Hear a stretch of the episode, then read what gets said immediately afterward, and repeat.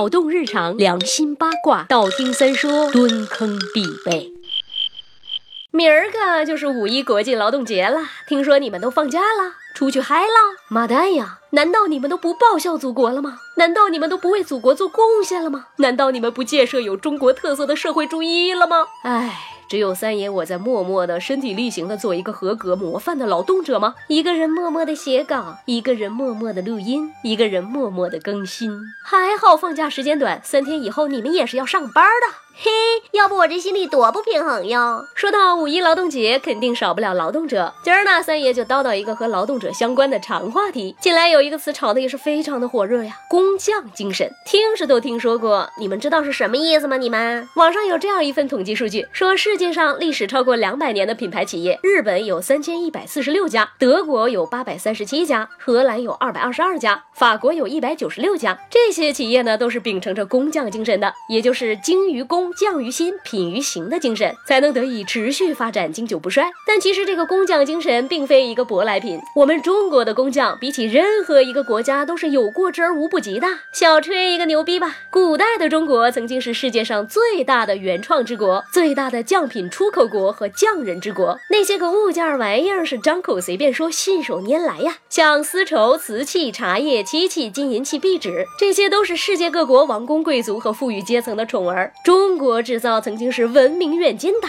当然了，现在 Made in China 也是一种劳动密集型的标签啦。至于知名的匠人、工匠，那就更多了。鲁班牛逼吧？庖丁解牛牛逼吧？下面要说的可就是情怀了。中国对工匠的定义，不仅仅是对技艺的追求，更有着兴利除害的济世情怀。大至一项水利工程，小至一个小工具的发明，都是造福万代的大业呀。而所谓的工匠精神，也不仅仅是认真的态度、极致的标准，更是探索的精神。我们古时候最好的工匠，往往都是超牛逼的发明家呀。比方说丁缓，这是中国西汉著名的器具工匠，擅长机械器具制造。据史料记载，他曾制造过铜灯、博山炉、背中香炉和七轮扇。这其中，杯中香炉就被誉为古代的简易空调。其实简单的说，就是盛香料熏被褥的球形小炉，设计精巧。冬天的时候，里面放入火炭，裹在被里，无论怎么翻滚，火炭都不会倾覆的。类似的设计在欧洲最最早是由文艺复兴时期的达芬奇提出来的，比我国晚了一千。多年，但遗憾的是，人家虽然发明的晚，却用在了航海发现上，开启了工业文明。而我们的创造仅仅应用于生活而已。除了生活上的小设计，还有忙于国之大器的大工匠，比如说李冰，这是战国时代著名的水利工程专家，中外驰名的都江堰就是他设计和组织兴建的，在世界水利工程史上都算是罕见的奇迹呀。可牛逼归牛逼，古时候工匠的地位都不算太高。要知道，历朝历代。都是以读书入仕为人生第一追求的，而工匠非农非商，也不属于官宦，社会地位就可想而知啦。那是没有入仕途径的社会底层啊。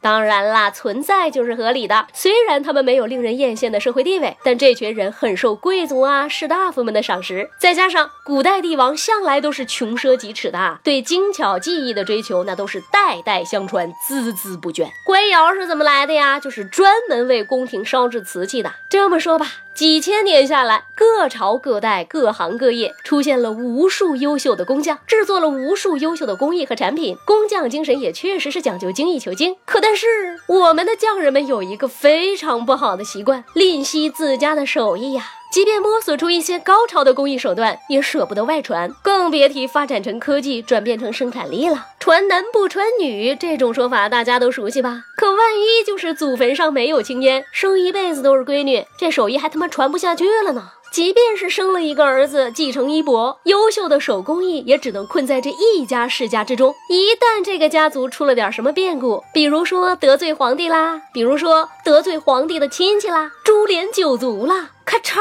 一下，这家族整个就玩完了，手艺那更是彻底失传了。这就不是一个良性发展的模式了。慢慢的，所谓的传统工匠精神也好，手艺也好，就都没落了。想当年，在刀剑工艺上，中国唐代之前呢是世界领先的，我们创造了闻名遐迩的横刀、陌刀。可惜呀，这些铸造刀剑的工艺，在历经几百年的朝代更迭，到了唐代之后，因为缺少传承而逐渐没落了。反倒是小日本儿得到了刀剑铸造工艺的真。传。他们的工匠通过不断的学习、吸收和发展，在横刀的基础上发展出了性能优越的日本刀。再之后，日本的刀剑质量已经超过了中国工匠所铸刀剑的质量，使得刀剑成了日本出口中国的一种重要商品，也使得明代的中国不得不掉过头来仿制日本刀的式样和工艺，来满足军队装备的需要。哎呀，说多了都是眼泪呀。那么，为什么古代的工匠们要敝帚自珍，从而影响手艺传承呢？因为那个时候没有现在的专利和产权保护喽。自家的手艺如果外传，自己被人抢了饭碗，很可能会饿死的。反观现在，山寨横行，水货遍地，问一句匠心何在，已经是奢侈了吧？之前呢看过一本叫做《留住手艺》的书，感兴趣的可以找来看一看。虽然写的是日本的传统手工艺，但情怀这种东西也都大差不差吧。看完总觉得那些手艺活儿带着岁月的余温呐，也曾心心念念的立志做一个手工匠人。行吧，就这样，我已经耐不住寂寞，手痒，准备去磨手串了。我们节后见了，筒子们，拜了个拜，么么。让我们彼此相爱，为民除害。